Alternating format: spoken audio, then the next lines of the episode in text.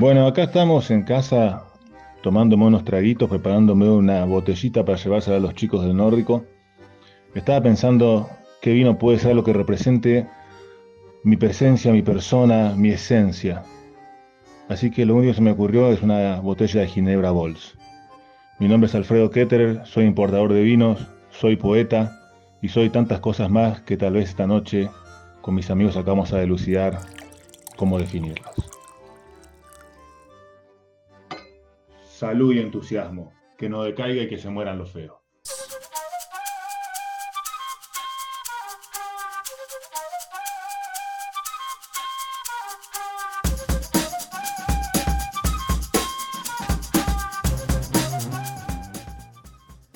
Bienvenidos al Nórdico no es solo una manta, un programa en el que vamos a tratar de divulgar de la forma menos científica posible la parte más curiosa de la vida en Noruega. ¿Y por qué? Pues porque de la de Islandia, Suecia y Dinamarca no tenemos ni idea. Hoy tengo aquí a mi compañero de batalla incansable, una persona que a priori parece rara, pero le gusta la cerveza, ama a Maradona y tiene un Tesla. Bienvenido el señor Valentín Rey. Buenos días, buenas tardes, buenas noches, depende de cómo nos, nos, estéis escuchando. Conmigo, como siempre, José Luis Puentes, mi apoyo más firme en mi fanatismo a Maradona. Eh, la persona que me ha regalado más cosas eh, de, de, Maradona. relacionadas a, con Maradona. Calcetines, taza y muñequito. Que el muñequito. Tiene más años me, que la tarara, me ¿eh? Llegó al corazón. El muñeco tiene más años que los barcones de palo, Valentín. Muy bien, ¿qué tal? Eh, muy bien, ¿tú qué tal? ¿Cómo estás? Bien, me caí el otro día, pero bueno, no me, no me llegué a romper la cadera. ¿Te has caído? Pero la gente de mi edad, pues estamos ahí un poco. Sabes que la gente un poquito más mayor se cae porque se rompe la cadera antes de caerse. Ah, yo al revés. No tienes esa edad todavía, ¿no? al revés. Yo pisé, estaba, había llovido, iba a entrar en el metro, donde hay una rejilla de metal. Eh, el calzado que llevaba cuando está mojado resbala un poco. Y de repente me vi al borde de las escaleras, mmm, tumbado horizontal, horizontalmente, y bueno, me golpeé el hombro, la cadera, a, la rodilla. Y a un chiquillo diciéndote, señor, señor, ¿está no, usted bien? No, porque era de noche y, y, no había nadie más, afortunadamente. Bueno, eh, tranquilo los fans, que está bien, lo estoy viendo aquí, tiene sí, no, buena no, cara. Sí, me duele un poco, pero, ah, pero bien, recuperaré. Nada que no se pueda recuperar. Nada. Pues yo, Valentín, quiero contarte, vengo a hablarte de los armarios. De los armarios. De los armarios. ¿Quieres salir del armario? Eh, pues eh, todavía no, pero, pero vengo a hablar de los armarios y su fascinante mundo. Porque dicen, tú habrás escuchado eso, Valentín, que dicen que, que el corazón de una casa es la cocina. Ajá. Pero no, son los armarios. Son los armarios. Sí. No solo he descubierto que un armario a medida te puede costar más que un coche. ¿Qué, ¿Qué, digo yo? ¿A medida de quién? De los Hilton. Porque no. No solo eso. A medida del montador. Es que es, es increíble. O sea, mmm, voy a dar la cifra: 57.000 coronas, que viene siendo unos 5.000 y muchos euros. Hacerte un tamaño, un, un armario a medida. Cuando, para meter los calzoncillos. Cuando yo era joven, eso era una pequeña fortuna. Ya ves. Pues yo, después de esto, he reflexionado un montón, ¿vale? He dicho, hostia, ¿por qué un armario? Pues yo no lo sabía. Yo venía de flipado, iba yo de romería y me cogiste de la mano. venía yo flipado y dije, vaya a por un armario. Y de repente veo esta ingesta cantidad de dinero. Y he pensado, coño, es que los armarios son importantes.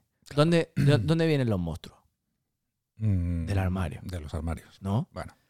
De, vale. de pequeños metemos lo, los monstruos en el armario de mayores Te lo a los amantes. O sea que el armario está ahí siempre. ¿Que quiere ver la personalidad de alguien? Que se lo digan a Rafael Acarra. ¿Cómo se llamó? Bueno, voy a dejarlo aquí. Iba a seguir, iba a seguir por esa linde. Que, oye, tú quieres saber cómo es alguien. Pues abre el armario. Abre el armario. Que abres el armario y ves que todo está ordenado por colores y por tamaño. Sal corriendo. Que abres el, el armario y en lo alto tiene una caja de zapatos blanca. blanca. Como las películas. ¿No has visto que siempre hacen así, clic, clic, de la luz? Y arriba, en el estante de arriba del armario, hay una caja de zapatos blanca, donde suele haber una pistola, fotos antiguas de tus padres que no querrías ver nunca, un VHS que pone X, X, ¿vale? Sal corriendo. Que te dedicas al robo, al hurto y pues vas al armario, porque ahí están las joyas, los secretos, todo. Sí, sí, sí. ¿Dónde estaba Narnia? Eh, en el En armario. el armario. ¿Dónde se escondía ET? Eh, se escondía en el armario también. Efectivamente, la Sa- homosexualidad. Salió del armario, este. Eh, pues, ET salió del armario. Pero ET tenía. Yo creo que. Yo creo que ET es gay. ¿Tú, tú crees que te es gay? Yo con esos dedos. Vamos. Queridos amigos, queridas amigas, si algún día os compráis una casa que tenga armarios empotrados, porque os va a servir para lo mismo, sea cual fuere vuestra personalidad, pero os va a costar más barato. Entonces el armario de las 50.000 castañas no es empotrado. No es empotrado. Que digo, ya que venís, por lo menos que, que empotren. En fin, bueno, eh, un mundo, de verdad, ¿eh? O sea, la gente que no que estáis escuchando esto ahora mismo, espero que tengáis armario en vuestra casa. Porque si lo tenéis que hacer, mamma mía. Yo tengo, yo tengo, pero lo uso poco. Bueno, ¿a quién tenemos hoy, Valentín? Bueno, pues eh, precisamente por la cita maradoniana tenemos un invitado que, bueno, quizás se puede presentar él Que se- mismo. Que se presente. Me ¿Quién eres? ¿Quién soy? Es lo que me estaba preguntando camino para acá y todavía no lo pude resolver. Pero Maradona siempre me ayuda, como ayuda a todos los argentinos, para definirnos. Eh, la razón por la que estoy acá es básicamente porque recibí un mensaje de un tal Valentín y en el, ¿cómo se llama? En el, en el icono, en la sí, en foto, la figurita. Claro. sí. que ahora me estoy enterando. Que se la he regalado yo. que ahí está. Ah. todo, todo es- cierra el círculo. Cierra el círculo. El universo. Eh, lo, lo que, lo que es tener un buen script, ¿eh? impresionante. Tarantino se estaba haciendo una paja escuchando esto. Ahora, este, nada, y me dijo, me, me- me comentó esta, esta cuestión y bueno, la figura de Maradona. Inmediatamente dije, bueno, tengo que venir acá a decir quién soy yo. Y bueno, mi nombre es Alfredo, Alfredo Ketterer. Como buen argentino que se precie, eh, me gusta el mate. Eh, Maradona es incuestionable, aunque Messi sea mejor. Y este y bueno, como bien dije, no, como bien argentino, dejo la, la puerta abierta al eterno debate de que me llamo Alfredo, un hombre bien italiano, pero mi apellido es Ketterer, no bien alemán. Y algunos dicen que bueno, que el hombre desciende eh, del, eh, del árbol de los monos y que, y que los argentinos descienden de los barcos. Y en algunos casos descendemos de los submarinos. No, podría ser. Es una- Pero bueno, sí, ese soy yo. Yo tengo que decir algo cuando. Yo no te, te he conocido hoy, pero Sí. cuando te he visto al lado de Valentín, Mm. he, he visto a Tip y Cole. No sé si te acuerdas la pareja, esa era una pareja eh, de cómicos españoles. Uno, uno medía 1,90 y el otro eh, A ver, 1,50. No ¿Y, no yo, te y, yo, cuál- cuál un era? respeto. un Porque- respeto. Al lado de él eh, se, not- se notaba el apellido alemán. Bueno, pero fíjate esto, ¿no? Interesante lo que decís, porque Valentín sería entonces el 0, yo sería el 1, seríamos el 10 y estamos otra vez gravitando Otra en torno al vez. Diego. Es que madre mía, hoy va a De ser nuevo, todo así. Y sí, sí, es que es la, la- si uno quiere hablar de trascendencia de Claro. cualquier punto de vista, Evidentemente. es evidentemente. De todas maneras, tengo, discrepo un poco en lo de que Messi es mejor según para qué. Eh, para la fiesta era mejor Maradona. Ah, no, para la fiesta no, no, no- hay como el Diego. Es más, yo les cuento una cosa. Cuando una, una vez, una de las cosas más interesantes me pasó en Buenos Aires, que fueron bastantes, cuando vivía allá, había un, un, un- bueno, un boliche, una discoteca, no sé cómo se dirá. Este, se llamaba El Dorado. Buen nombre para una discoteca. Muy ¿eh? bueno, muy bueno, muy bueno. Hab- Había dos en esa época que eran así muy, muy friki, uno era el Nave Jungla y el otro era El Dorado. Nave jungla también, bueno. Y yo, y yo estaba en el, en, el, en el Dorado con unos amigos. Este, espero que mis hijos no escuchen este podcast. y bueno, y nada, que estaba ahí con una señorita charlando, eh, que también es otra historia aparte, porque la que, no lo, señorita. que no lo escuche tu señora. No, no, no, que- que- espero que no. No, el, el tema de la señorita era que era, era muy, muy bonita, pero tenía una, una nariz medio Almodóvar, Picasso po- potente. Y como yo venía con, con, con la percepción muy abierta, ¿no? mental, me empecé a preguntar en un momento, esa paranoia de será que es Juana o Juan o qué, qué es esto, ¿no? Esa situación rara. Entonces hice la, la que quedó en el grupo de amigos, la, la- la gran cocodrilo dandy, le decimos, que fue la ¿no? Pa- palpar. Y le, sonó, y le sonó la nariz. Ah, hubo una reacción, hubo una reacción, lo dejamos ahí. Pero el tema es que me- me- la chica se me puso un poco de, de- de mal humor por mi. comprensi- Claro. Pero en ese momento, y esto te lo juro, pero te, te juro que esto pasó así. En un momento eh, estábamos ahí y el aire en el, en el, en el dorado como que se tensa, como que como, como está por venir una tormenta, ¿viste? Esa que se siente la electricidad en el aire la- cuando vienen las tormentas potentes. Y, y de repente se- eh, todo el bar, todo el, el- uf, ahí empieza a ver como ruido, la gente empieza a hablar más alto y se empieza y empieza el tema está Maradona, en- está Maradona en la discoteca, te lo juro, ¿no? Y todo el mundo empieza con una y yo imagínate que yo estaba en esa situación tan perceptiva, dije, yo tengo que conocer, ya está, es, es ahora o nunca. Mm. Y me acuerdo siempre de esto, un momento muy hermoso. Subo a- al, al- al VIP eh, y estaba el Diego, que estaba más duro que una mesa, y me acerco y cuando me voy acercando, ¿sí? Eh, un muñeco, un grandote, ¿no? me, me para. Ajá. Y yo, viste, ay, Diego. Y, Maradona me mira, pero me mira, imagínate, yo te estoy mirando, los estoy mirando a ustedes ahora, bueno, yo soy un hombre que ha visto a Maradona así como lo mira a ustedes. Y me mira el Diego y le, lo mira al, al guardaespaldas y le hace así, lo, lo- lo para con la mano, como diciendo, déjalo pasar. Me acerco y, y le extiendo mi mano, ¿no? Y le digo, Y, te hace la del cocodrilo de Andilati. ah, casi, que no, que no me hubiera importado. Que no me hubiera importado. Pero, pero eh, el- el- lo, lo loco fue esto, ¿no? Que, que le digo, bueno, no sé qué le habré dicho. No, Diego, gracias por todo. Gracias. Y, pero esta es la cuestión. Cuando le paso la mano y el tipo me pasa la mano, posta te lo digo, ¿eh? se siente, chabón, una. Es eh, como una electricidad, ¿no? como una energía, como que sí. Pero no, no- no estoy hablando acá de que yo estaba drogado ni nada por el estilo, sino de que realmente sentís. Es como que. Y después lo pensé, tiene sentido. Esta persona absorbe. Es, un, es una absorción de energía de todo el mundo. Imagínate lo que es ser Maradona y ser Maradona en Buenos Aires a la noche. Claro. ¿Entendés? Eso es Tremendo. un dínamo, tremendo. ¿no? Y yo recuerdo haber sentido eso. ¿no? Yo acabo de ver a Valentín que se le han erizado los pelos. Estabas contando esta Los pelos historia. eh. Yo no sé si lo he contado alguna vez. eh, yo tengo que decir que Maradona estuvo en el piso encima de la casa de mis padres. Cuando yo tenía como 13 años, era cuando él jugaba en el Barcelona. No. Y en el piso de arriba, o sea, mi- yo vengo de un barrio obrero, eso es un barrio nada de, ¿sabes? Eh, hecho en los 60 y los 70 de inmigración del resto de España, ¿no? Los, los edificios están como tirados y luego hicieron las calles, ¿no? O sea, un desastre. Mm. Y en el edificio de arriba vivía un matrimonio de Málaga y el Barça fichó un jugador del Málaga que era el novio de una sobrina del matrimonio de arriba. Entonces, entre que se vino a Barcelona y le buscaban una casa, él no quería vivir en un hotel y estuve viviendo ahí como seis meses, un año, una cosa así. Y un día estoy en casa y oigo un montón de ruido por la calle también, ¿no? Me asomo y veo un deportivo en plan Miami Vice aparcado en la calle, ¿no? ¿Qué pasa? ¿Qué pasa? Maradona, Maradona. Y había venido a visitar al Boquerón Esteban, que era el jugador que vivía encima.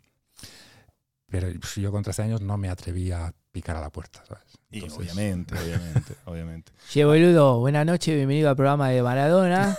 Vamos a hablar eh, este, viste, de- del negro. Bueno, bueno, yo creo que después de tanto haber hablado de rugby subacuático, vamos a hablar un poquito Por de supuesto, por supuesto. No, pero aparte, a ver, el tema con Maradona es que. A mí no me gusta. Es que, es que no es hablar de fútbol, es hablar de. ¿No te gusta Maradona? A mí no me gusta. Claro. Y bueno, está bien. Todo el mundo tiene derecho a tener mal Bueno, gusto. bueno, hasta aquí- Dicen, separa al genio de la persona. No puedo. Hasta aquí el programa. Ah, bueno, bueno, eso, eso, eso está bien. Yo, eso está bien. como futbolista, sí. Sí. Ahora, eh, pero, eh, acá está la Porque, cuestión. porque A ver, ¿qué, yo- qué es la, qué es la parte como no futbolista que no te cierra? Todo. No, no, no, no, no. No, no, no, no. No, yo, pien- yo pienso. Esto es lo que yo pienso. Quería- a, a mis amigos argentinos, sobre todo, Juancito, yo te quiero un montón. ¿Vale? Esto que voy a decir. Yo pienso que con tanta responsabilidad, con tanta, o sea, tanta adoración, tanta, no lo ha hecho bien. Ahí lo dejo. No futbolista, como persona. Bueno, yo creo que, yo creo que como tú Pasa que- imagínate lo que es ser Maradona, o sea, eh, desde luego hay muchas cosas Ta- que, también, no claro. están bien, pero yo lo entiendo de alguna manera. Pero bueno, esto da para, Vamos. para una serie entera. Eh, vamos a centrarnos un Vamos a centrarnos Vamos en centrarnos. en- Alfredo. Alfredo. Sí. ¿Qué haces aquí? ¿Cómo llegaste a Noruega? Bueno, llegué acá este, en submarino también. no, llegué hace un tiempo. Eh, es una buena pregunta. Porque mm, este, llegué acá porque quise hacer un cambio en mi vida en un momento. ¿no? Yo siempre fui un chico que hizo todo bien, ¿no? Estudié lo que tenía que estudiar, que en Argentina eso quiere decir que sos abogado. Este, hice todas las cosas bien, laburé de muy chiquito, me compré mi departamento en vez del auto, todas las cosas eh, como tenían que ser y en un momento determinado pues eh, tenía, estaba por cumplir 28 algo así y en Argentina eh, no es como en Europa que tenés eh, casi un mes de vacaciones. Allá trabajas y tenés 15 días al año. Ok. Entonces, eh, yo era de los, del, del grupete de amigotes, era el que en los 15 días me, me piraba de Argentina, me iba a Tailandia, ¿no? Un delirio total. Eh, este, siempre fui de, de- de querer ver qué había por ahí afuera. Y entonces, en un momento determinado, eh, me, me ligué una, una novia noruega. Y esta chica vino, vivió un tiempo conmigo en Buenos Aires, luego ella se volvió. Y, yo tenía esta cosa de que quiero ir a vivir afuera. Y dije, bueno, ahí está, ahora nunca, tengo la excusa perfecta. Eh, dejé todo, renuncié a mi laburo, eh, tuve gente que me ayudó dándome un poco de dinero ahí. Y me vine para acá, me vine para acá y en el 2003, creo que fue. Este año son- harían 20 años. Y nada, de ahí arranqué a, a- me imagino que como muchos inmigrantes, ¿no? Em, Arranqué laburando de lo que se podía. En ese caso, mi primer trabajo en Noruega fue de Abysswood. Ah, como yo. ¿Eh? Vos también. Ahí está, qué grande. Sí. ¿eh? El universo está juntando. Repartiendo periódicos. Primero Maradona, después Abysswood. En Claro. cualquier momento te parto la boca de un beso. Pero yo lo de repartir periódicos solo lo había visto en las películas norteamericanas. sea, ah, pero te- tenemos que explicar que no es lo mismo. No, no es lo mismo, No, no. es tan, tan copado como ir con la bici tirando no es diarios. lo mismo, no Es que, mismo. claro, hacerlo en la nieve, Oh, tirar el periódico y que caiga en la nieve no se No, puede. que aquí en Oslo por lo menos hay edificios. ¿Sabes lo, lo que es patearte 300 escaleras en una... Tío, porque aparte, yo no sé qué te tocaba a vos, pero a mí me tocaba Gruner Loca. Y todos esos putos edificios viejos tienen dos reglas. Uno, ninguno tiene ascensor. Mm. Y siempre el fijo de mil puta que quiere el diario es el que vive arriba. Siempre, ¿no? Era así, me acuerdo, era terrible. Sí, sí, sí, sí. Y me hiciste acordar hoy, cuando dijiste, Valentín, que te- la caída, cuando comenzaste, me empecé a reír mentalmente porque a mí me pasó, bueno, con, esta chica que te había comentado, con la, con la novia sonorea que tuve, pues eh, nos separamos a- como tiene que ser. A los dos meses que llegué, o cinco meses, hasta acá llegó el amor. Viste, en Buenos Aires sos un tipo copado que sale, que tiene plata al departamento, ta, ta. llegas acá y sos una bisboot. que cae el romance en picada, se acabó, ¿no? Bueno, y, eh, y me pasó que entonces yo estaba en el, en el invierno haciendo Davis Boot, este, ya no vivía con ella, vivía en algún otro lugar yo, y eh, siempre me pregunté si me lo hizo a propósito. Lo que nunca, ella no pedía el diario, pero lo empezó a pedir. Y sabía que la Bisboot era yo, ¿no? Tenemos una llamada telefónica. Oh. No, no, no, no me refería a vos, mi amor. Bueno, cuestión es que, eh, yendo al tema de la caída. Entonces, este, yo me miro la- el, listado de gente a la que tengo que entregar el diario y veo el nombre de esta señorita. Y digo, qué miseria lo mío. Estoy acá cagándome de frío en medio de la oscuridad. Aparte, ese era, me acuerdo que era, era noche de sábado de la noche, o sea que toda la gente venía de pasarla bárbaro, ¿no? Y yo ahí como un muerto de hambre, que literalmente era, bueno, era, era muerto de hambre. bueno, dije, yo ah, soy un hombre que va para adelante. Entonces agarro, me pongo a repartir los diarios, qué sé yo, llego enfrente de la puerta, la señorita, dejo el diario, y cuando voy bajando, este, rumbo a mi carrito, me resbalo en la nieve. Me resbalo y me resbalo, pero chabón, imagínate esto. Imagínate película, pero película, película, el flaco que se resbala y los papeles que lleva vuelan así por el aire y todo, y el flaco cae de espalda al piso, se hace mierda, le caen los diarios encima, ¿sí? Le cae la nieve en la cara y el tipo siente que una lágrima le empieza pues, diciendo tanta miseria junta y digo, bueno, por lo menos estoy solo y no me ve nadie. Y sale otro abisbut, un africano que estaba ahí, y me dice, ¿Are you okay, man? Ni siquiera eso, la miseria con, con testigos. Podía haber sido peor, podía haber sido tu ex. Con su nuevo amante. Que no sé si tal vez no era el africano.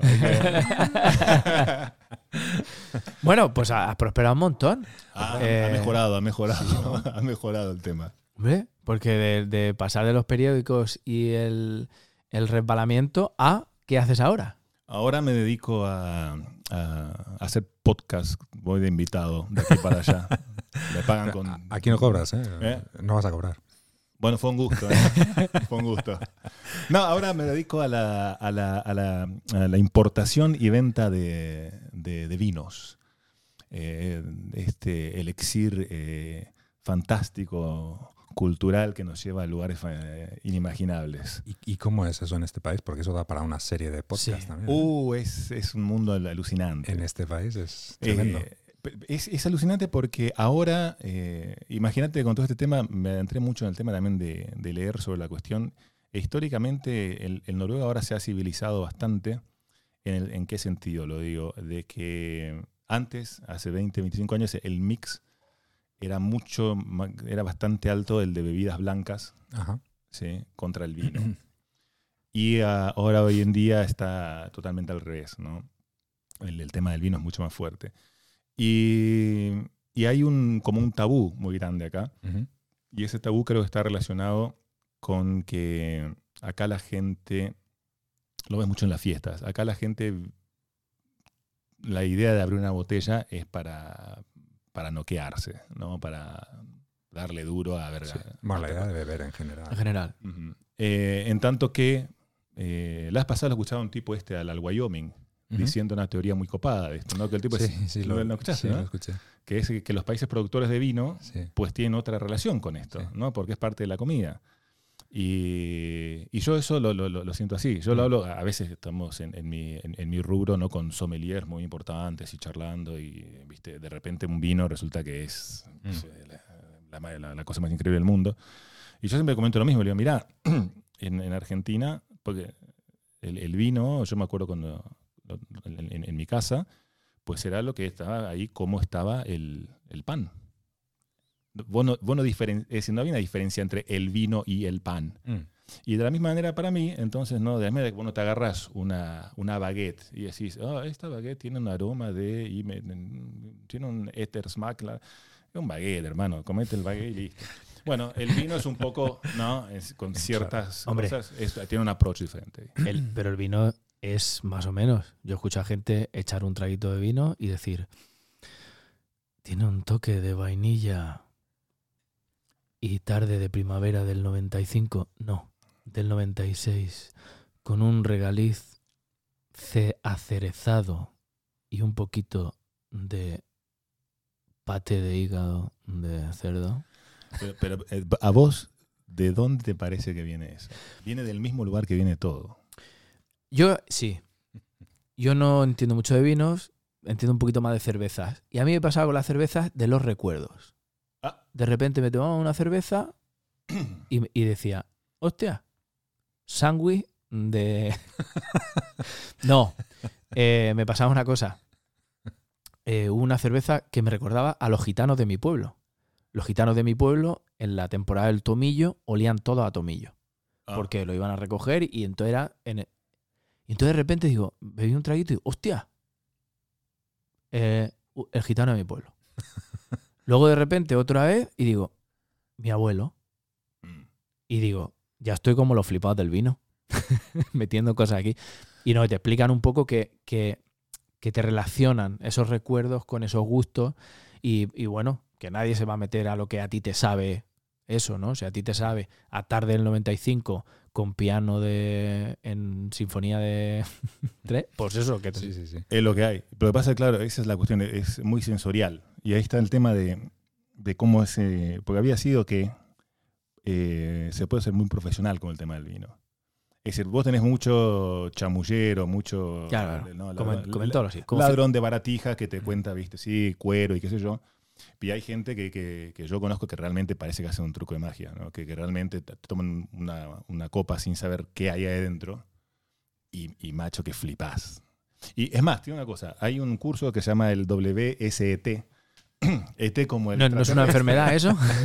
Eh, no, no, es una de la, de la gente que sale del armario. Y lo que pasó con, esa, con ese curso, lo tomé y fue uno- el momento cúspide de mi, de mi tema de sommelier o de entendedor de vinos. Estamos en el examen y calate esta. Copita, vino tinto, agarro. Oye, qué examen, ¿no? De puta madre. De puta madre, de puta madre. Nah, eso- no, no elegí cualquier profesión de, de onda. Y estoy ahí, y chabón, en serio, que, lo- que lo empiezo, qué sé yo, con, con todo un método que hay, ¿no? que vos vas eh, me- asociando determinadas cosas y descartando otras, y eso te va guiando hacia un estilo de vino. Y que en un momento eh, empiezo a decir, bueno, este es un vino tinto, francés, me imagino que no es un Pinot Noir, no es un Cabernet, esto es un, un Garnacha o Grenache, eh, y me parece que esto y que el otro, y, eh, y como que me agarró una abstracción. Y empecé a hablar y hablar, y hablando, expresando lo que está en mi cabeza y cómo iba guiándome yo explorando esa copa. Y de pronto, mirá qué momento alucinante. Le digo al, al muñeco que estaba enfrente mío, al, al profe, le digo, esto es un, un Côte de Rôti, debe ser 2019. Y el tipo me dice, tenés razón. Calate lo que. ¿Entendés lo que te- es, co- es como que le dije, eh, no sé, chabón, ¿entendés? Me- ni yo la creía. Porque no es le dije, es un vino francés. No. Dentro de Francia está Rhône. Y dentro de Ujú. Rhône está Côte de Rôti. Y bueno, y encima la, la- la- la añada. Hay una- la denominación de origen y la añada. Entonces, ¿qué pasa? Hay, como en todo, hay mucho chamullo, ¿sí? que a mí me divierte. Me encanta mucho la parte. Y está la, la otra parte que es muy profesional. ¿no? Claro. No, eh, y, y yo trato de, de- de manejarme entre las dos porque me, me divierte de esa manera. Mm. A mí me pasó una vez con, con un médico, llegué a una, a una a un centro de salud, me senté, le miré, no lo conocía y le dije, hola Antonio. Y se queda el tío así. Me dice, joder, ¿cómo lo has sabido?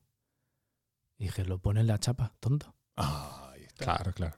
Bueno, ¿No lo, le- no lo leíste en- Es cómo que- es la...? es que esa es la percepción. Esa es la No, a mí me flipa. Yo tengo unos cuantos amigos que se dedican, o sea, enólogos. ¿Cuántos no? Tengo uno. Bueno, yo lo respeto mucho. ¿eh? Y, y me- pero- y yo pero y vale mucho, simplemente, simplemente, con, eh, con lo que te hace el vino en la lengua, El tipo se da cuenta. el tipo ya te va diciendo un montón de cosas. Ya no es que el, el- ya el gusto, ya él te describe un montón de cosas. Pero simplemente donde nota, o sea, decir, donde él nota Mm. con la nariz tapada, porque al final Mm. tienes que tener la nariz para poder. Eh, Te va El diciendo. retrogusto. Sí. Bueno, pero, pero justamente como vos habías comentado, es importante cómo se expresa uno el tema del, del sabor del vino o, o de estas cosas. Cuando empezaste hablando de la cerveza, que te trae recuerdos, me asustaste un poco. Porque cuando dijiste el tema de a mí la cerveza esta me hace acordar a los gitanos de mi pueblo, dije, ah, bueno, a ver para dónde van las cosas, cómo, cómo sigue No la era historia. el tomillo. Cuando, cuando metiste el tema del tomillo se aclaró todo. Claro. La, la cerveza, el aroma de la cerveza me hace acordar a los gitanos de mi pueblo. Punto. Hasta el próximo episodio. Porque manejo los tempos. Claro. Ah, claro, muy Hace bien. tiempo leí una noticia sobre, sobre un catador de vinos que trabaja en una bodega. Ah, Después de 20 años desarrolló un cáncer de hígado eh, terminal y tal. mm. Y en el mejor estilo norteamericano eh, denunció a la bodega porque decía que durante esos 20 años él cuando cataba los vinos no los escupía y nadie en la bodega se había, se había preocupado por ver si él hacía su trabajo bien o no. Entonces él echaba la culpa al empleador de que él hubiera acabado alcohólico y con Muy estadounidense esto. Muy estadounidense. Era en España, ¿eh? Ah, era en España. Pero digo que muy estadounidense. Hay casos de estos Sí, sí, de. Es que no me decíais que el tabaco tal. No me decíais que los rayos X producían. Es que es muy moderno esto, ¿no? De Estadounidense, español y de todos lados. El tema de que las desgracias me pasan a mí tienen que ver con el mundo y no conmigo. Efectivamente. No, no, no es que sea un pelotudo, sino que en realidad nadie me explicó que soy un pelotudo y entonces no sabía Claro, lo que claro. Si no me lo han dicho. Y yo quiero preguntarte una cosa, porque yo, yo no me dediqué a, a- a, mm, repartir periódicos, pero me, me hice bartender. Ah, pero vos sos más canchero, esa es otra historia. Bueno, pero eh, está dentro de mi flipada. Yo el fake it until you make it lo hice. Me dijeron, ¿tú eres bartender? Y dije, desde nacimiento. Y no tenía ni idea. Más vale, más vale. Pero sí que veía que nos cambiaban los proveedores eh, sobre eh, los, las bebidas alcohólicas. Yo siempre pensaba, joder, porque aquí en, en Noruega Mm. eh, como que hay un mercado, no es como vas a España y ves 145 mil millones de eh, bebidas diferentes. Aquí hay como una corriente y todos tienen el patrón eh, en tequilas, tienen el ron este. Bueno, y Eso se negocia. Aparte hay que decirlo Sí, sí, para sí. los que no viven en Noruega, nos están escuchando desde fuera, que en Noruega la venta de alcohol no es libre. No. o sea, lo único que no. se vende en los supermercados es la cerveza, el vino y el alcohol fuerte. Se venden en un monopolio que vendría a ser como los estancos eran en España. Son, Claro, Eh, es como un estanco pero de alcohol. sí, Sí. Una Y- licorería Sí. Mm. estatal. Pero es como que vas a, claro, vas al Carrefour y no hay vino. Acá, ¿Por qué no? Acá so- solamente a través de estas oficinas que son del Estado. Sí. Y dato interesante, que es muy copado este dato. Eh, complicado para mí porque yo hago negocios con esto, pero interesante a nivel, a nivel del país. El, el monopolio del vino noruego no depende del Ministerio de Finanzas, sino que depende del Ministerio de Salud. Ujú. Con lo Ah. cual, a los tipos realmente, el, el imagínate, es como que Carrefour tuviera que su mandato es que la gente tome menos alcohol. No, no funciona así. Claro. Claro. Bueno, entonces lo que tenemos es un montón de, de gente como yo que, que quiere vender vino. ¿sí? Y mi, mi canal fundamental de la venta es un canal que justamente ataja, que quiere que la gente beba menos. ¿no? Y lo están haciendo bastante exitosamente, creo yo. O que, no, no sé que beba menos, pero que beban, beban mejor. Están tomando mucho mejor los noruegos. Y- O sea, hay un filtro de calidad. tío, sí, sí, sí. Y les digo una cosa eh, posta. Eh, yo eh, con el tema del vino he estado en bastantes lugares. Hace unos años era, era Londres, tal vez el- la ciudad con, donde uno tenía vinos de todo el mundo, las cosas más raras. Que, bueno, hoy en día te pongo la firma que es, es Oslo, es Noruega. Ajá. Es decir, la, la variedad, para cualquier persona que esté interesada en el vino, es, eh, es, increíble. Hay, hay de todo de- y de una calidad de puta madre. Mm. ¿sí? Y cuando eh, y, el, y el- y el otro consejo copado es, cuando más caro es tu vino, menos lo pagas. Sí. ¿no? Mm. Porque los vinos baratos, la cantidad de, de tax que pagas es lo mismo que en un vino caro. ¿no? Ah.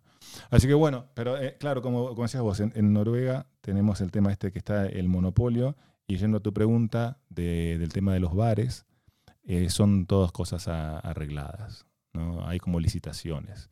Entonces cada uno viene con su- sus productos y vos tratás de, de que los tomen en general, tiene que ver con el precio. Pero lo que vas a flipar, pero flipar, son con las cerveceras, porque los deals de las cerveceras son, tío. Suponete que tenemos, acá entre los tres armamos un bar. ¿sí? Nos alquilamos un garito por ahí y ponemos el bar. Y le decimos, bien armado el bar. Hablamos con Rickness, no, no, no voy a decir ninguna marca. Hablamos con Pip. No, Rignes, a ver si nos No, pagan. no, bueno, ahí está. Bueno, Rickness, unos pesos. San Miguel. Este, he escuchado, he escuchado de ciertas marcas, ¿sí? que, y gente amiga que ha puesto sus restaurantes, que han tenido 500 mil coronas upfront payment, y es un tema de que no es un préstamo.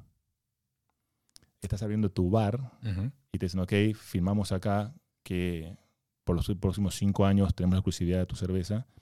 Como todo el mundo bien sabe, eh, un restaurante, un bar es un, un negocio altamente volátil. Nadie sabe cómo, si en tres meses no te fuiste para otro lado. Mm. Y te dan un adelanto de 500 mil coronas, macho. Ese es, hay una cantidad alucinante. O sea, yendo a lo tuyo, seguro que sí. Este, también eh, se pagan eh, kickbacks, eh, se paga para hacer el vino de la casa, se paga, te doy seis cajas te doy, una- eh, y te, te llega una gratis. Este, todo esto es- cosas que yo he Sí, escuchado, pero- eh, no, no tengo idea, yo no lo he hecho Pero nunca. para meter un vino nuevo también hay que negociarlo o tú puedes meterlo. ¿En bares o en el monopolio? Eh, ambos. Bueno, en Porque, bares- por ejemplo, de repente decía, no, es que se ha terminado la licitación con eh, Patrón, tequila, y, y ya no viene más. Y Bueno. tú, No, ahí en, en realidad el tema, ¿sabes cuál es? El tema de los spirits es que son, cuando hablas de hay que hablar de Coca-Cola. Son multinacionales muy grandes, con billeteras muy, muy grandes. Acá en Noruega está prohibida hacer la promoción de alcohol también. No, no Sí. podés tener carteles o comprar una full page en un diario y decir, toma patrón. Pero eh, de cualquier manera se pueden hacer un montón de otras cosas. ¿no? Eh, un ejemplo clásico es agarrarse a, al grupete de- del restaurante que mejor venda y llevárselos a, no te digo a México, un tequila, pero si te lo llevas a Dinamarca y hacer un tasting o un whatever, un. ¿cómo se llama esto? Un seminario, ¿no? Hay cosas de ese tipo, pero eso en cuanto al, en cuanto a cómo ven- poner tu producto en un bar. En cuanto a cómo poner tus vinos o tu producto en el monopolio, es un poco más complejo. El, el- el- para, para no aburrir a toda la audiencia mundial que tenemos, lo único que voy a decir es el sistema más fácil, que es el monopolio abre como licitaciones. ¿no? Entonces el monopolio me da, manda a mí y a otros importadores un listado que me dice lo siguiente, ok, yo quiero un vino que va a venir en botella de cristal de 0,75, perdón, de vidrio de 0,75, eh, un vino español, quiero que este vino sea un vino de eh, Priorat, creo que sea, que sea por lo menos 50% garnacha, la añada quiero que sea 2022 y quiero que tenga un precio retail por abajo de las 220 coronas. Joder. Entonces lo que yo hago, Entonces Sí. el monopolio es el que dicta exacto, lo que se vende. Exacto. Eso es lo que, lo que esas son las licitaciones del monopolio. Y lo que hacemos los importadores, pues salimos corriendo a todo nuestro eh, network y ver si conocemos a uno que haga el, el vino este, el priorat con la garnacha y qué sé yo. Y le pedimos que nos mande muestras. Y esas muestras presentamos al monopolio. Y ahí el monopolio lo que hace es tres pasos. Uno, hacen una, una cata ciegas y evalúan la calidad del vino. ¿sí?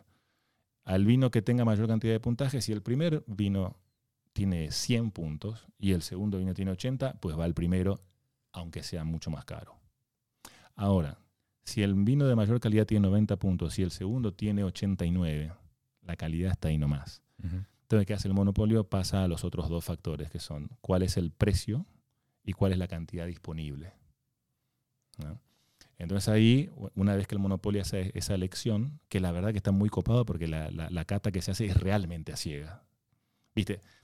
De donde yo vengo, la- eh, ahí, ahí ya estaría el primer pero. Decir, seguro que acá son todos amigos, que se ¿viste? que conocen todo, dale, pon tu vino. No, acá está muy, muy bien armado, muy serio. Habría un programa tal vez que en vez de llamarse La Voz se llamaría La Garganta, Eh, la- Cata a Ciegas. profunda. Pero, pero tu trabajo está de puta madre. Los exámenes con vino. Luego el día a día es como una gincana. Ah, no, más vale. Sí, ¿no? Y, y esa parte, eh, y todavía no hablamos de la parte de, de los viajes, ¿no? Porque uno, los vinos hay que, como te decía, hay que ir a, hay que ir a buscarlos. Claro. ¿no? Este, entonces, ahora, por ejemplo, ahora hace un amigo mío, eh, que no lo voy a mencionar el nombre para mantener el anonimato, pero ah, justamente me llamó hace dos, tres días, me dice, Alfred, estoy yendo para, para el pueblo y voy a pasar por Pesquera. ¿Viste Pesquera? En Ribera del Duero. Bueno, son clientes míos. Este, y me dice, ¿me podés eh, arreglar algo? Y yo, "Más vale. Entonces lo llamo a José, ¿no? José, si estás escuchando, te mando un abrazo, hermano. Eh, te quiero mucho. Y le digo, che, mira, va mi amigo para allá. Y yo, "Ah, olvídate, olvídate. Entonces, claro, mi amigo fue, eh, cena en el Hotel Pesquera, ¿no? A- abriendo botellas añadas eh, potentes, ¿no? Y son las pequeñas eh, lujitos del trabajo. Claro. ¿no? Pero yo me pregunto una cosa. eh, o sea, has explicado un poquito cómo se hace la importación del vino. Ahora ponle que tú te vas, no sé, Australia, ¿no? Sí. Y pruebas un vino y dices, hostia, este vino está de puta madre, Mm. quiero importarlo. ¿Cómo lo haces? ¿Se lo presentas al monopolio? Mm. Dos, bo- dos botellas en la, en la maleta de mano. y, un container viniendo. Mira, ahí hay dos maneras. Eh, una manera es, por supuesto, el monopolio tiene sus compradores. Es diferente el sueco del noruego. En el sueco es más interesante en el sentido de que el comprador es más directo. El comprador sueco, si ve un producto que le gusta, pues dice, eh, más o menos, quiero este. Sí. El noruego no puede hacer eso. Por una parte, una cuestión de que siendo el monopolio tienen que tener por la comunidad europea acceso a todos los vinos, bla, bla, bla. Entonces lo que hace, el, una manera es, te venís con ese vino de Australia, que te gustó tanto, y se lo presentás al, pedís una reunión con el comprador del monopolio y le mostrás. Si el tipo te atiende, bueno, se cata el vino, se explica el vino, cuál es el precio que va a tener, bla, bla, bla. Bien. Ahí termina tu reunión y no lo ve mal, chabón. No sabes qué va a pasar. Luego, como viste que te conté que vienen las licitaciones, Ajá. bueno, las licitaciones vienen dos veces al año. De repente, vos cuando llega el nuevo pliego de licitaciones, esperemos que esté el vino australiano que yo le presenté a este muñeco. Y cuando está ahí, boom, ahí vamos. Claro. Ahora, ¿qué ha pasado también?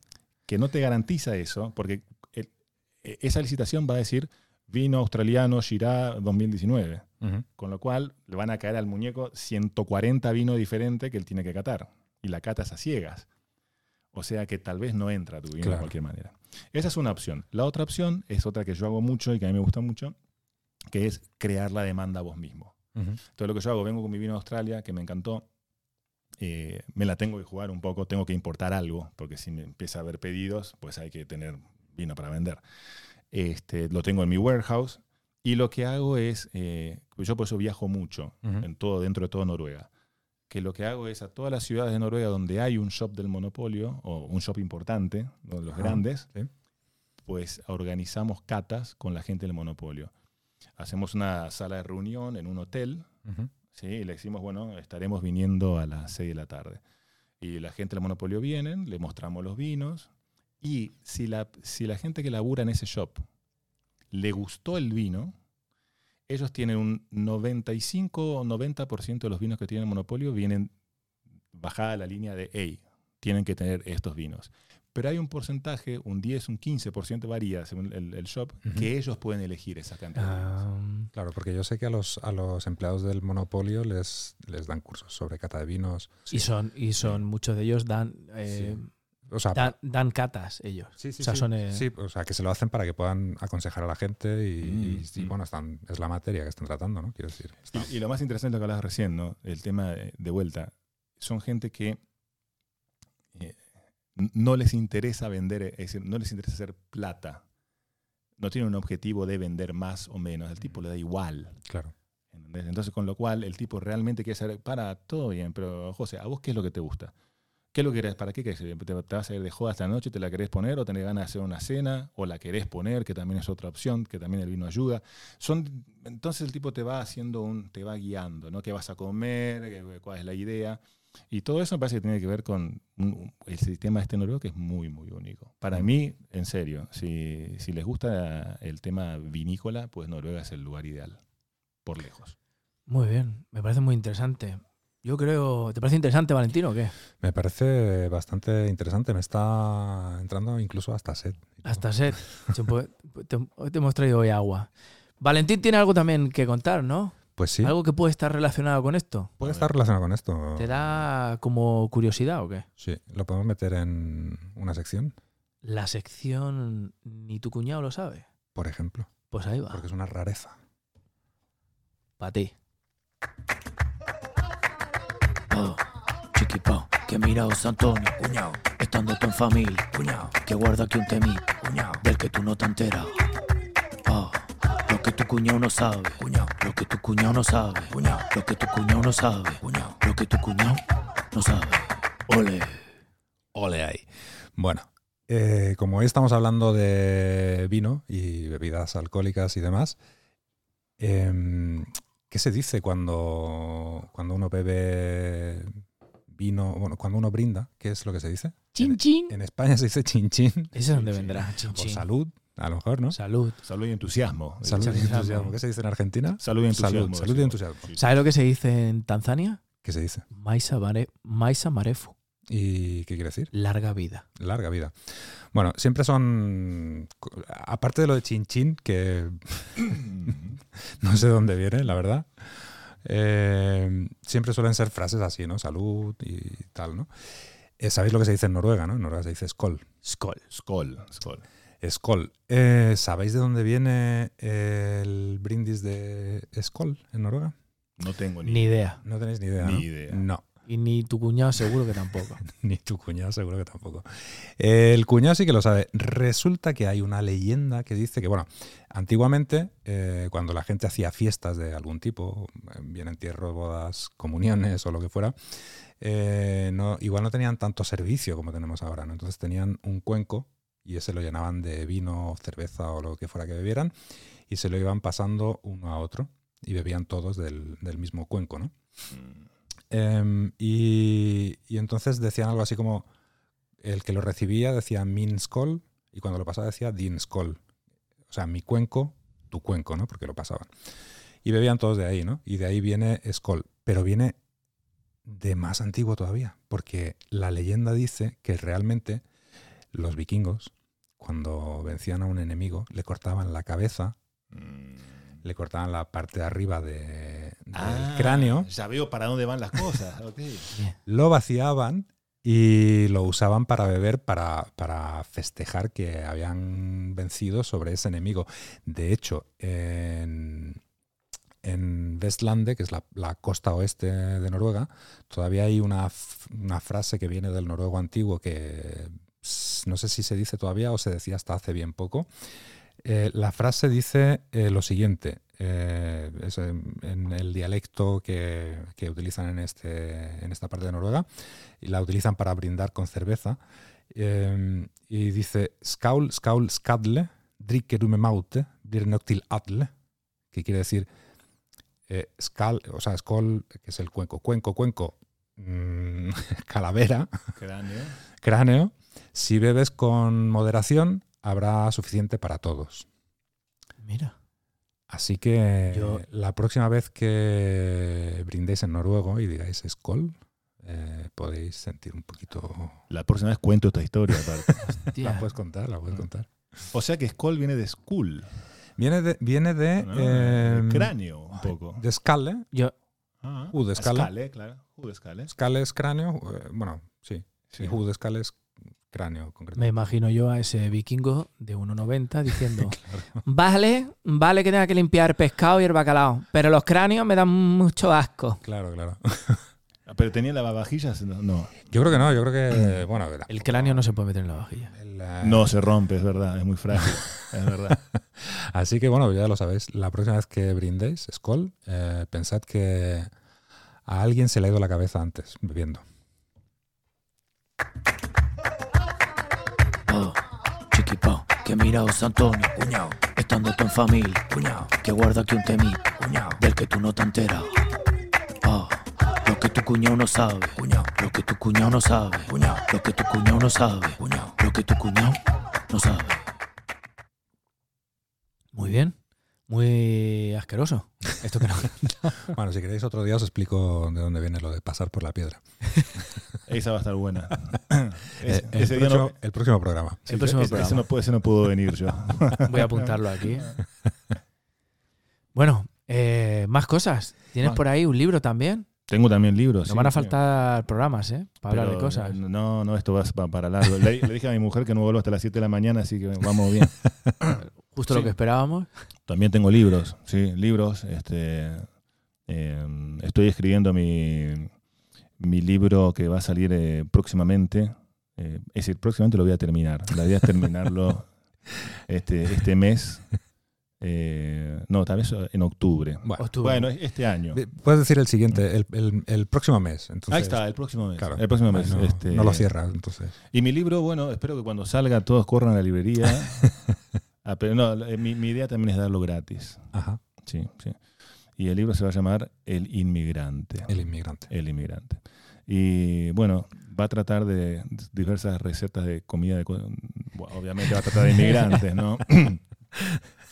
Pero mi, mi idea con este libro eh, y también un poco con un, un podcast que estuve haciendo hace un tiempo, en el que estoy trabajando, es eh, lo que yo creo que a, a mí me hubiera venido bien de leer o de enterarme o de ideas que me provoquen ideas cuando, Cuando, cuando, había llegado cuando acá. llegaste aquí. Sí. El podcast se Ese- llama El inmigrante también. Puede El ser, podcast se llama, eh, es- el podcast se llama El Podcast del Inmigrante. El podcast del inmigrante. puede ser que fuera el libro parecido a, al libro que escribió Agust eh, fue, eh, Josema, que era Ande vas gorrino si no tiene ni pavino, Pues, que era también un, parecido, parecido. Me suena, me suena que hay- debe haber un capítulo, por lo menos, que relacionado. eh, también un libro parecido para, para estas cosas, los intríngulis que, que queríamos haber sabido hace 20 años cuando eh, llegamos a Noruega. Mira, la cuestión es así. No sé si es tanto eh, lo que me gustaría haber sabido, sino si me hubiera hecho cargo, si me hubiera hecho responsable de ciertas cosas. Una, un- una de las cosas es esta. Eh, en el primer capítulo, una de la, de la, de la- de la- patada inicial, lo que, lo que arranca el, el libro, es con la pregunta de por qué estás acá. Ujú. ¿sí?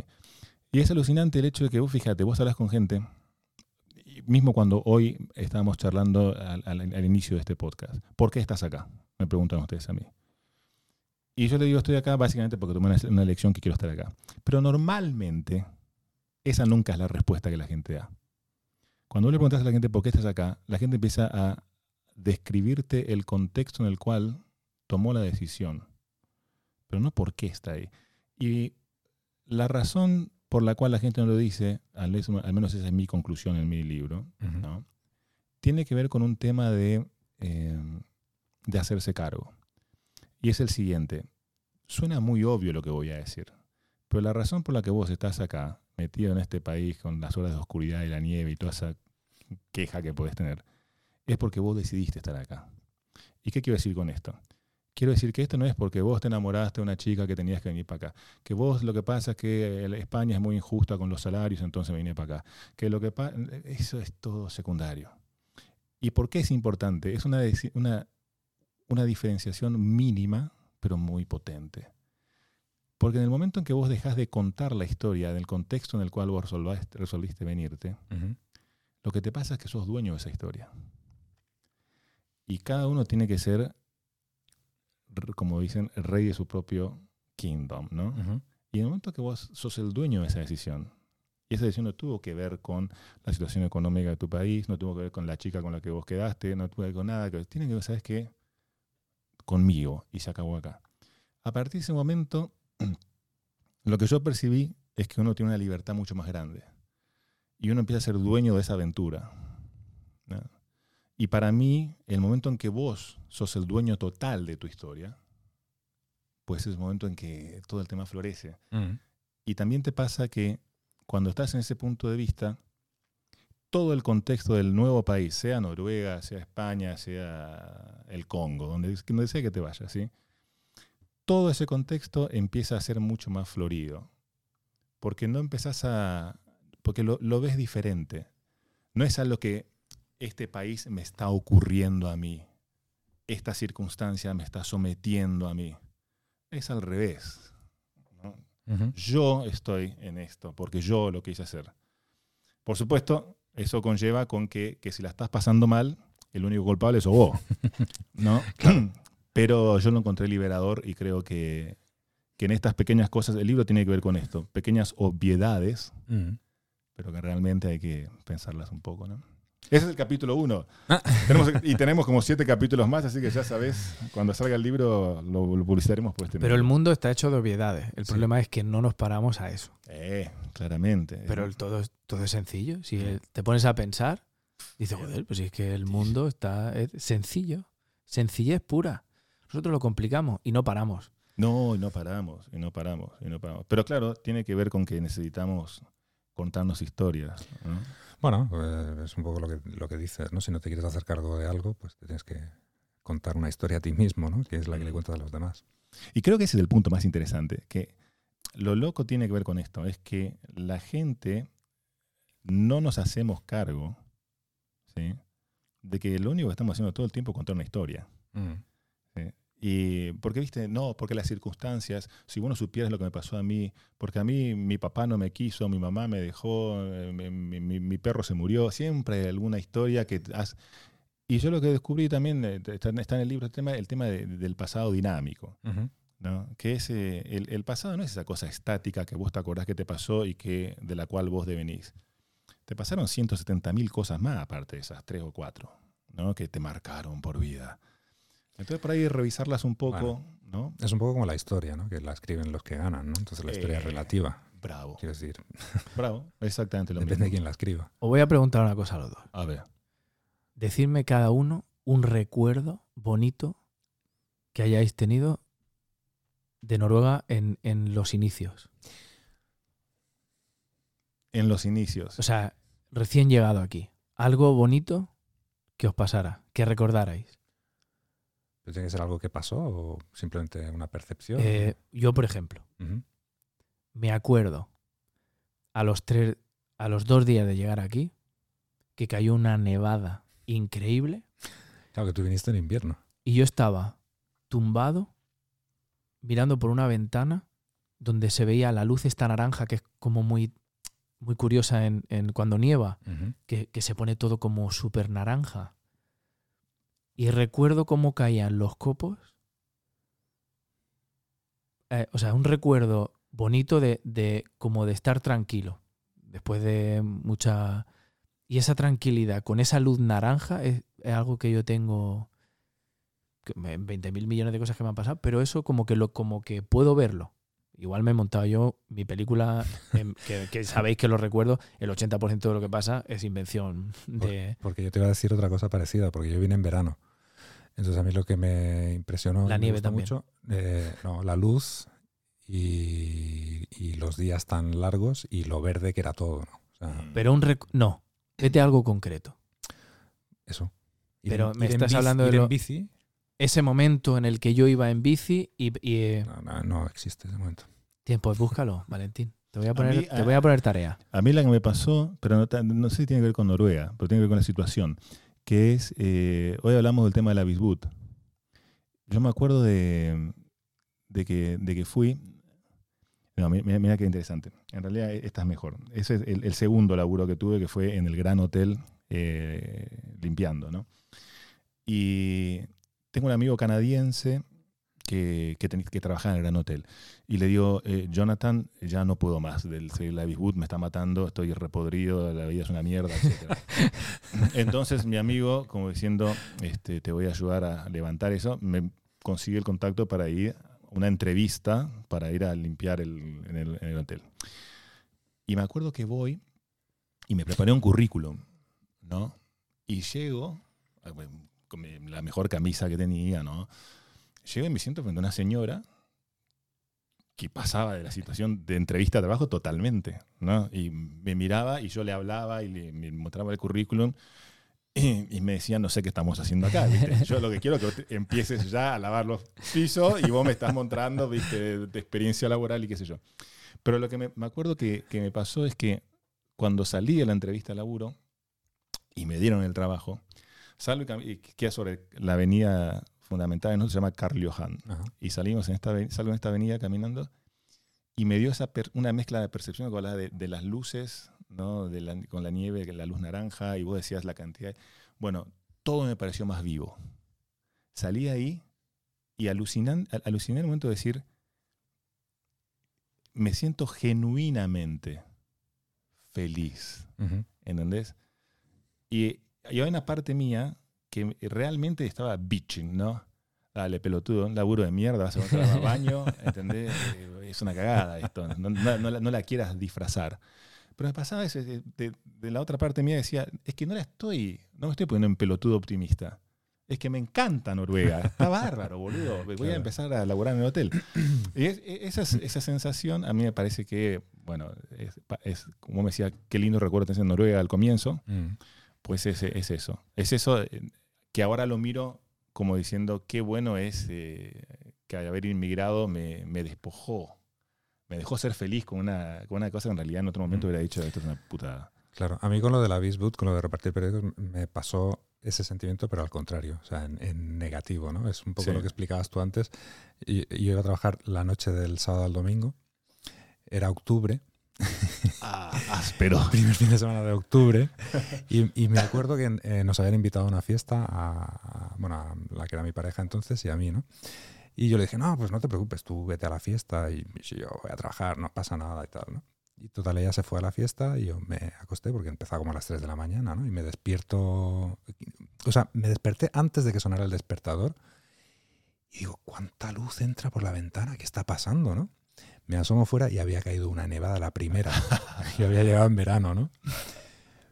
Puta madre, me voy a trabajar. Yo no tenía ropa. Lo único que tenía de abrigo era un chubasquero. Hoy, tío, Un chubasquero. No el tenía no guantes. tener ropa es al- alucinante. No tenía guantes, no tenía nada. Entonces me voy a repartir los periódicos y hay que decir que es un carrito de, de plástico Azul, claro. azul que tiene el, el- un- La manija. Sí, un mango de, de- Mm. de- de aluminio, ¿no? Que es metal, está frío y tal, ¿no? Hostia, yo nunca, vi- nunca había pasado tanto frío como ese día. Además, eh, frío en la calle, porque estamos como a cero grados. Me metía en, en las porterías, subí hasta arriba, una sudada de puta madre, salí a la calle otra vez. O sea, acabé de repartir los periódicos y dije, "Mm, mañana lunes voy al periódico y renuncio al trabajo. Ah, sí, dijiste, hasta acá llegó mi y amor. hasta acá llegó. Además era justo, llevaba un mes y había un mes de prueba y dije, "Ch, ya no, Adiós. la semana que viene ya no vengo más. Hasta luego. No, yo me acuerdo por ahí, esas son cosas copadísimas, porque también eh, en un momento, como yo tengo mucha, como digamos, un, un- un espíritu entrepreneur, ¿no?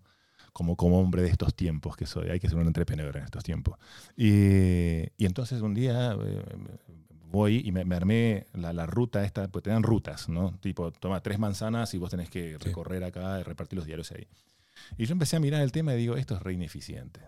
Esto se puede mejorar, y bla, bla, bla. Me hice un rollo mental y me armé una, como una pequeña PowerPoint, pero con dibujitos. Y voy y me encuentro al, al- al supervisor, digamos. Que el Ujú. supervisor, imagínate, llega el tipo ahí, foto, 3 de la mañana, 4 de la mañana, sí. Ese noruego que está ahí laburando de jefe de Avisbut, imagínate que ni es el tipo más brillante ni tiene ganas de hablar con nadie. Sí, y, y menos con un cabeza eh, inmigrante sudaca que dice, hey, tengo una idea buenísima para hacerlo más eficiente. Pelotudo, Haz, haz un YouTube. Clase de youtuber, hombre. y, y bueno, y, y yo me voy y le muestro los papelitos al amigo, ¿no? Y me miraba como una cara. Era lo que te decía de la, de la señora hasta que del hotel que me dio el trabajo, ¿no? Me miraba como diciendo, flaco, ¿de, de, de qué mierda me estás hablando? Así, agarrar, agarrar los diarios y empezar a repartirlos, de- de- ya está, olvídate. Pero oh, me hiciste ac- acordar una cosa que estaba muy buena también. Justo en el lugar donde tenía, donde yo rec- recogía los diarios, estaba enfrente a la fábrica de chocolates Freya. Ajá. ¿no? Ese era mi punto de... Y me acuerdo que a veces me tocaba terminar dando los diarios en la fábrica. Y del otro lado de la, estaba el, el- el- el- el guardia del garito, Otro inmigrante fulano como ahí dando, dando pena como nosotros. Pero, ¿sí? depende quién estaba.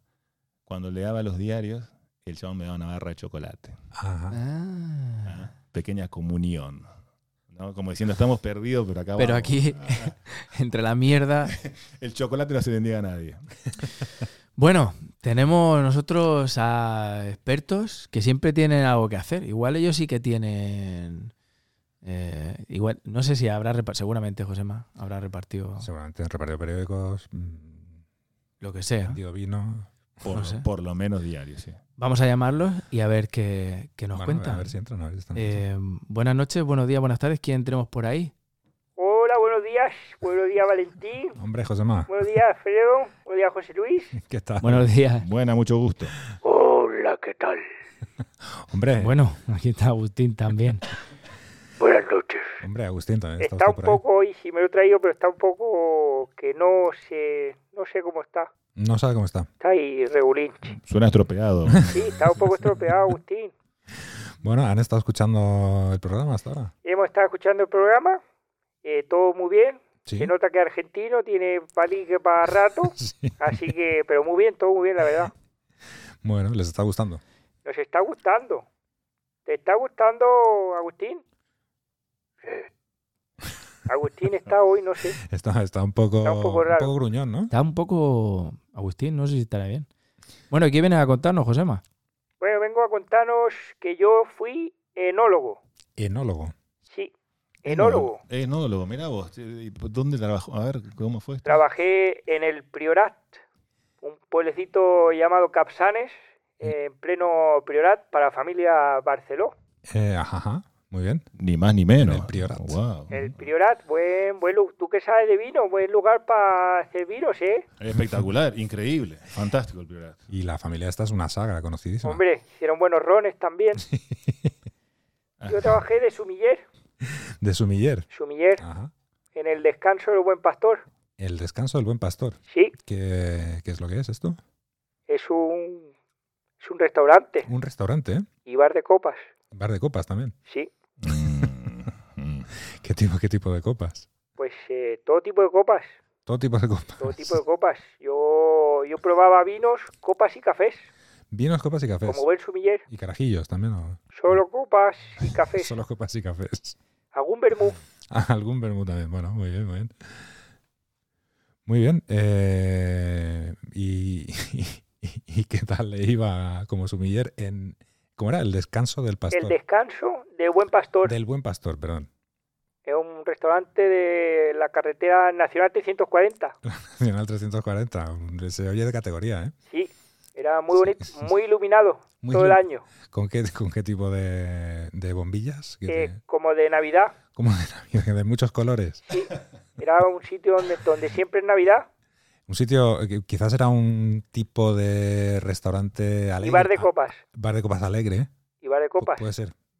A la gente que iba yo no le preguntaba. Iban a divertirse. Yo nada más que probaba los vinos, porque un buen souvenirs Claro, claro. eh, tiene que probar el vino antes. Y recomendar lo, lo que Claro. mejor vaya, ¿no? No vaya a ser que esté picado. Claro. Pero tengo una pregunta. eh, eh, ¿Hacías eh, maridajes también de este vino va bien con este? Con al- Sí, ¿Y, y cómo, Pues, era- cómo yo- eran, cómo eran los maridajes que yo recomendabas? llegaba, yo sacaba y decía, este es un garnacho, 1975, le va muy bien con esta canción de José Luis Perales. Ahí va. Muy bien. Este, este viene bien con un Airino Bravo Con un Bravo. y este café un, es un café colombiano que va bien con Joaquín Sabina. Con Joaquín Sabina, claro. Sí, sí, sí. Muy bien. Con Sabina bien todo lo colombiano. en general. Buenos maridajes. Bueno, eh, tenemos que leer entre líneas. Eh, yo creo que, bueno, el que quiera lo puede hacer. Pues sí. ¿Qué más? Aquí este Agustín no dice nada. Es verdad, Agustín, está usted muy callado hoy, ¿eh? Estoy, estoy tranquilo hoy. Está tranquilo hoy. Sí, No, no, no tiene. ¿No tiene usted ningún, ninguna historia que contar sobre el vino? no. Ni- Yo soy, hoy soy un poeta, Es usted un poeta. un alma anclada en la melancolía, un trovador de la barra de, de un bar. Se, encu- se encuentra usted bien. No muy bien, Valentín, si le digo la verdad. ¿Qué le pasa? Esta noche no voy a contar nada, perdóname, Alfredo, si no cuento nada.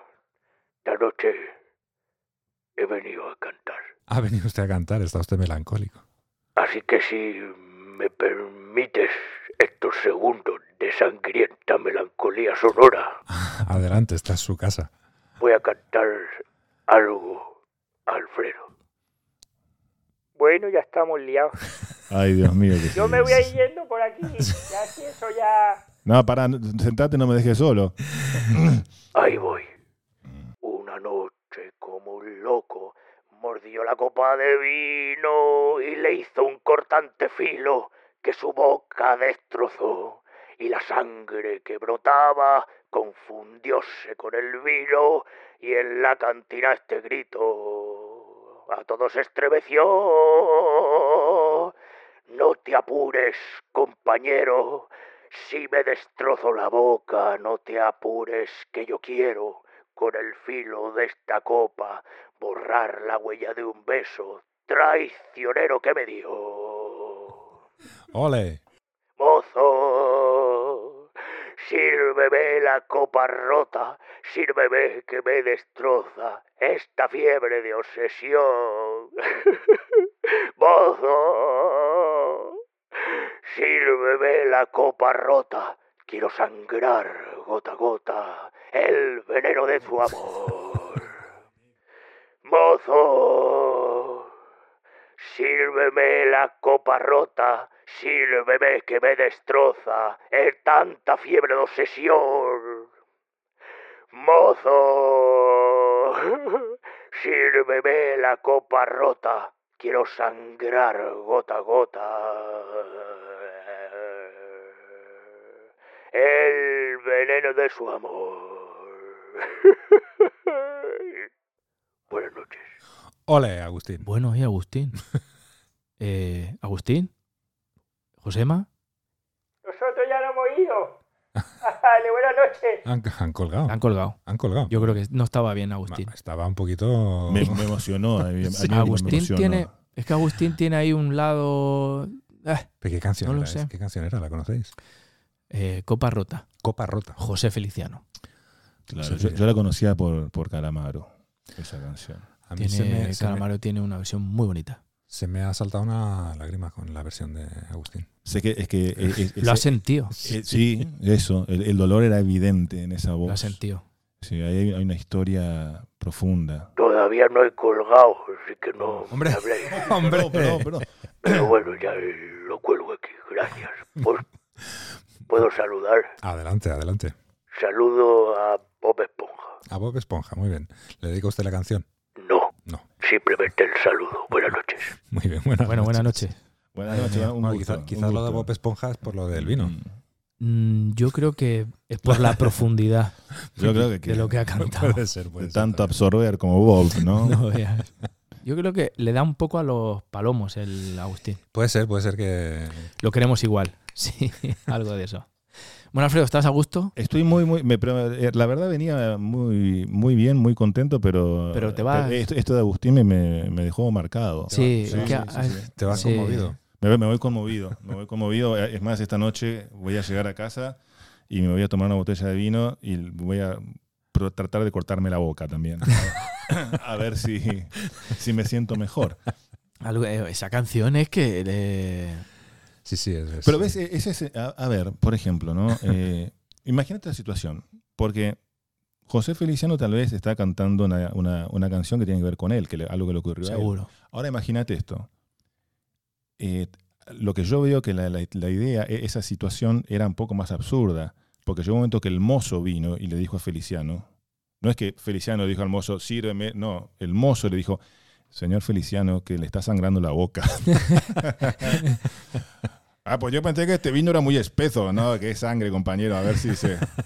José Feliciano. Ah, Bueno, hay un punto de la canción que dice, no te apures, compañero, si me destrozo la boca. No te apures, que yo quiero con el filo de esta copa borrar la huella de un beso traicionero que me dio. Hermoso, fantástico. Pero que igualmente sería, ¿en serio? Mira a ver si me ha quedado un cristadilla ahí.